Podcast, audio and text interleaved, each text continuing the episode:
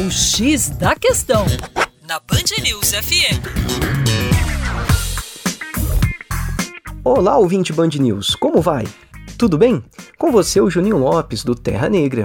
E hoje, na nossa coluna, a gente vai fazer uma abordagem de uma questão demográfica. Da década de 1970 para a década de 2010, a taxa de fecundidade no Brasil saltou de 5,8 para 1,9, segundo o IBGE. A taxa de fecundidade é o número de filhos por mulher em idade fértil. No Brasil, este número de filhos por mulher vem caindo. Interessante que, segundo a ONU, existe uma taxa de reposição ideal, e essa taxa seria de 2,1. Por que 2,1? 1 para substituir o pai, o outro para substituir a mãe.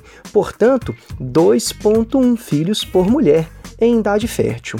O Brasil já apresenta uma taxa menor do que essa, de 2,1, e tende a apresentar uma queda contínua. Agora, quais são as consequências da queda desta taxa de fecundidade? Primeiro, o número de jovens irá diminuir. Segundo, a idade média da população brasileira, consequentemente, irá aumentar.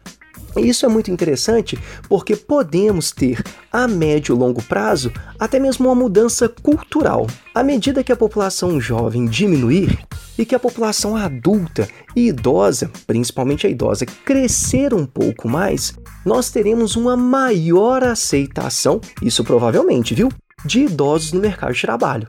É fato que existe uma certa resistência por parte do mercado em relação a essas pessoas com idade mais avançada. Para mais, dê uma passadinha na nossa página educaçãoforadacaixa.com. Um abraço!